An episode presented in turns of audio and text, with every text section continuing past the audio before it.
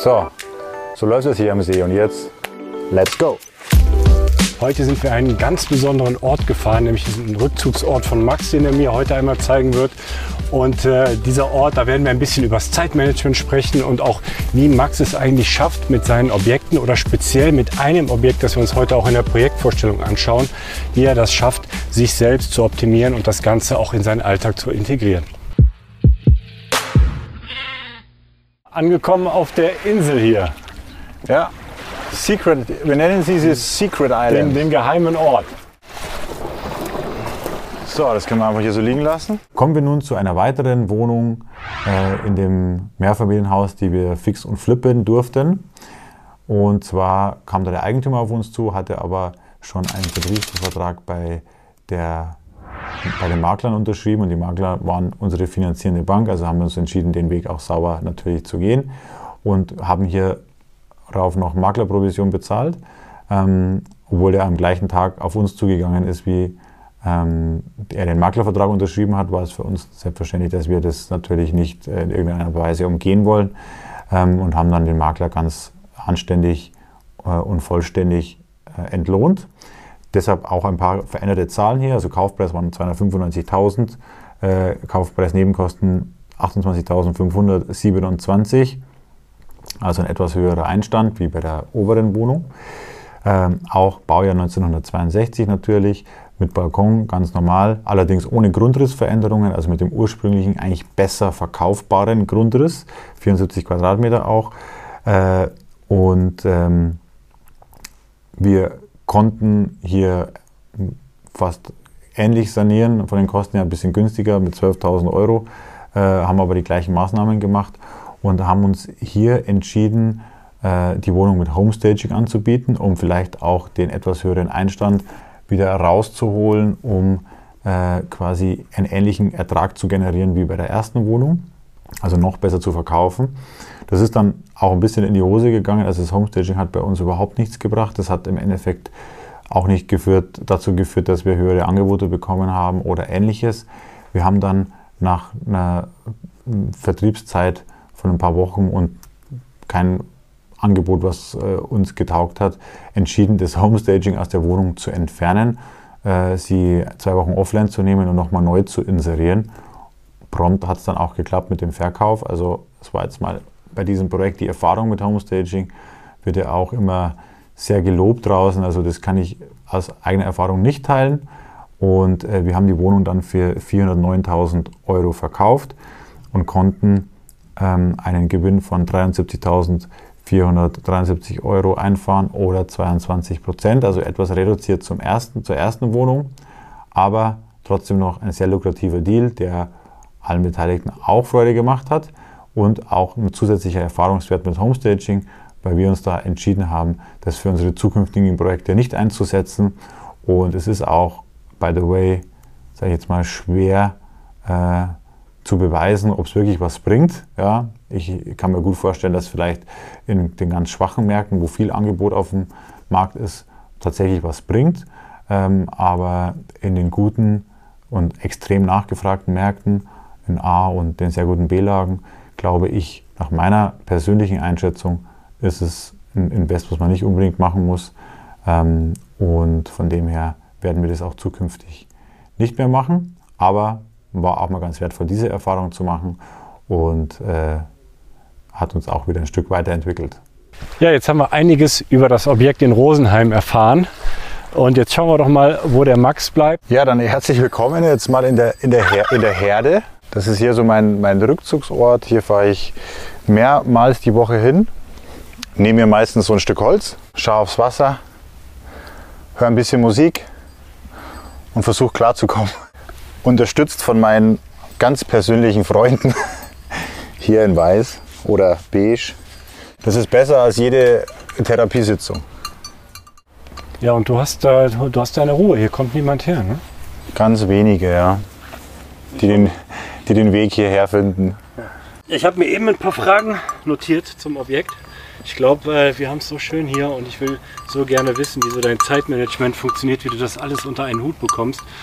Ähm, mit den verschiedensten Projekten untereinander. Deswegen ähm, das Objekt kurz. Ähm, du meintest, Homestaging hat da nicht so funktioniert aus deiner Sicht. Ne? Das nee, das hat, das hat nicht geklappt. Wir haben es tatsächlich getestet mit zwei identischen Wohnungen zur relativ gleichen Zeit und das hat im Endeffekt äh, gar nichts gebracht. Deswegen haben wir das Thema für uns auch beerdigt und sind zu, der, zu dem Entschluss gekommen, dass wir in unseren Gefilden, wo wir so einen extremen Nachfragemarkt haben, einfach gar nicht das Erfordernis haben zu stagen, sondern äh, eher äh, das Asset ist in so Regionen einfach die Wohnung zu haben. Und ob du jetzt 30 potenzielle Käufer hast oder 50, ist dann auch unerheblich am Ende. Ich glaube, dass Staging gut funktioniert in etwas schlechteren äh, Lagen. Ähm, und äh, glaube, dass da Staging durchaus Sinn machen kann, wobei man das auch nicht beweisen kann, weil du bräuchtest ja eine Zeitmaschine. Einmal gestaged, auf den Markt geben, verkaufen, in die Re Zeit zurückreisen, einmal umgestaged, damit du tatsächlich den Vergleich hast. Und von dem her ähm, haben wir das Thema für uns mal äh, beiseite gelegt. In unseren äh, Gefilden, wenn du in München eine Wohnung verkaufst, ähm, wie gesagt, dann musst du deine Nachfrage nicht um 20 Prozent oder 10 Prozent erhöhen, mhm. weil die eh so exorbitant hoch ist, dass, dass, dass es einfach dann keinen Sinn macht. Ja. Jetzt ähm, hast du saniert die Wohnung relativ, mhm. ich sag mal im Vergleich zu den anderen Objekten, die wir gesehen haben, du Sanierung durchgeführt hast, eher im, im, ja, im, im niedrige, niedrigen ähm, Preis pro Quadratmeter. Ja. Wie war denn der Zustand der Wohnung? Ähm, musste der war Originalzustand 60er Jahre und wir haben im Endeffekt äh, eine Vollsanierung gemacht und können halt auch aufgrund unserer guten Strukturen und der Erfahrung und des Netzwerks, das wir haben, halt einfach auch für diesen Preis dann tatsächlich sanieren. Also der Unterschied ist zum einen mal, ob ich eine Wohnung saniere oder ein Haus. Ja, aber dann habe ich natürlich Heizung, äh, Wasserleitungen, Dach, Fassade, Fenster. Das habe ich ja alles im Haus. Da habe ich einfach höhere Sanierungspreise auf den Quadratmeter gesehen und bei der Wohnung habe ich ja quasi nur den Innenausbau äh, und äh, da haben wir auch, also wir sanieren die Wohnungen auch immer mit äh, Laminat und äh, da gehen wir halt rein auf Optik und das funktioniert sehr, sehr gut. Und da kriegt man es dann hin mit, mit dem Handwerkernetzwerk oder mit Volumen, das man macht, ja. für 300 Euro da ja. so eine Wohnung auch hinzubringen. Das kriegt man hin, ja. Ja, wunderbar. Dann lasst uns gar nicht so viel Zeit auf die Wohnung setzen, äh, sondern mal hier die Insel genießen und mal ein bisschen ja, darüber plaudern, wie du das Ganze managst, wie du das eigentlich alles hinbekommst. Du hast mir auf dem, auf dem Weg hierher erzählt, dass, du durch, dass es durchaus Zeiten gab, wo du 19 bis 20 Projekte gleichzeitig parallel laufen hattest. Ja. Ähm, wie ist es denn dazu gekommen und, und was hat es aus dir gemacht? Was, was ist da passiert, so in, in diesem Maße, in diesem, diesem Umfang das zu machen? Ja, ich sage mal, bei all bei all der, ich sag mal, das Ergebnis wollen ja alle. Aber der Weg ist halt auch hart. Und äh, ich habe mich halt entschieden, anstatt ein Projekt zu machen, das zu beenden, das nächste, dass ich im Endeffekt einfach viele Parallele mache, um einfach auch Zeit zu sparen. Und den Weg, den ich gegangen bin, halt nicht in 15 oder 20 Jahren zu gehen, sondern halt in fünf. Ja.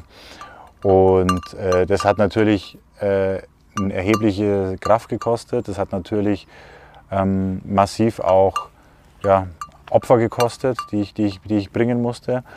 Und äh, das hat halt einfach dazu geführt, dass natürlich äh, der Workload in den sagen wir mal, fünf Jahren erheblich war. Das natürlich auch körperlich, äh, seelisch und im Umfeld natürlich auch seine Spuren hinterlassen hat. Aber das alles reversibel ist. Ja? Und deswegen habe ich mich einfach für, diese, für diesen punktuellen Einsatz oder diesen punktuellen äh, Schmerz entschieden, um im Endeffekt hinten raus dann äh, etwas entspannter leben zu können. Ja. Das war meine bewusste Entscheidung äh, und ja, das äh, ist jetzt im Endeffekt im Abbauen das Ganze. Also ich habe im Endeffekt schon 50 Prozent ähm, abgebaut, habe äh, Strukturen geschaffen im Hintergrund, dass ich zum Beispiel in dieser Wohnung kein einziges Mal drin war. Mhm. Dass also auch die Wohnung nicht akquiriert habe. Und äh, das äh, hat einfach auch seine Zeit gedauert, um diese Strukturen zu schaffen, das zu automatisieren. Und an dem Punkt sind wir jetzt. Und äh, jetzt, äh, ja, jetzt äh, läuft im Endeffekt das Rad. Das ist auch der Switch vom Immobilieninvestor zum Unternehmer. Und der ist in einigen Bereichen schon abgeschlossen, in anderen Bereichen ist er noch in the making, quasi, muss auf deine Füße aufpassen, weil sonst steigt die drauf. Das ist nämlich eine ganz freche. Äh, und ähm, ja, in diesem Sinne transformiere ich mich dann noch zum Unternehmer. In einigen Bereichen muss ich das noch vollziehen. Ich wohne ja am See und ich habe halt auch gemerkt, was Wasser äh, für den Körper und die Seele bedeutet. Äh, ich meine, wir bestehen ja zu größten Teilen aus Wasser. Und auch das, diese Natur hier, das äh, führt einfach dazu, dass, dass ich vieles von dem Stress, das ich die letzten Jahre habe, einfach verarbeitet habe, vergessen habe. Äh, in vielen Bereichen eine komplette ja, äh, Regeneration erfahren durfte und ein weiterer Aufbau von noch mehr Energie, die man dann natürlich in verschiedene Themen investieren kann. Ja? In Immobilien, in äh, soziale Kontakte, in Freundschaften äh, oder ähnliches. Also, ähm, und das, das feiere ich momentan gerade so. Oder auch so die einfachen Momente, die Sonnenuntergänge sich anzugucken, hier auf der Insel zu sitzen, inmitten der, inmitten der Schafe Musik zu hören und einfach ähm, ja, sein, sein Leben äh, auch zu reflektieren und für die, für die Zukunft im Endeffekt äh, Pläne zu schmieden. Also Skalierung war für mich immer ein Thema und ich habe halt eins festgestellt, das habe ich auch oft schon oft genug gesagt, wenn du Immobilieninvestor bist, dann ist die Firma, die du hast, nichts wert. Die ist nur so, so lange was wert, solange du da drin bist. Und für mich war es einfach so der, der Weg, einen Flaschenzug zu entwickeln, wo du quasi äh, deine Energie vervielfältigen kannst äh, und am Ende äh, dann auch diese Skalierung hinbekommst. Und äh, diese Strukturen habe ich die letzten Jahre errichtet, gebaut und die machen sich jetzt bezahlt nach und nach. Und im Ergebnis bezahlt nicht nur monetär, sondern auch in deiner Freizeit, die du hast. Absolut. Ja, und momentan äh, bin ich da, ist meine Work-Life-Balance sehr, sehr liveig. Und ich meine, es werden auch wieder andere Zeiten kommen, aber äh, momentan ist es wirklich ein sehr, sehr, sehr regeneratives Leben, was ich führe. Ja, wir genießen jetzt noch die äh, letzten Minuten hier auf der Insel, bevor es wieder zurückgeht und äh, sehen uns dann in der nächsten Folge, nämlich dann, wenn wir genau in die Strukturen von Max immer reinschauen, wie er das Ganze für sich automatisiert hat und so seine Skalierung hinbekommt.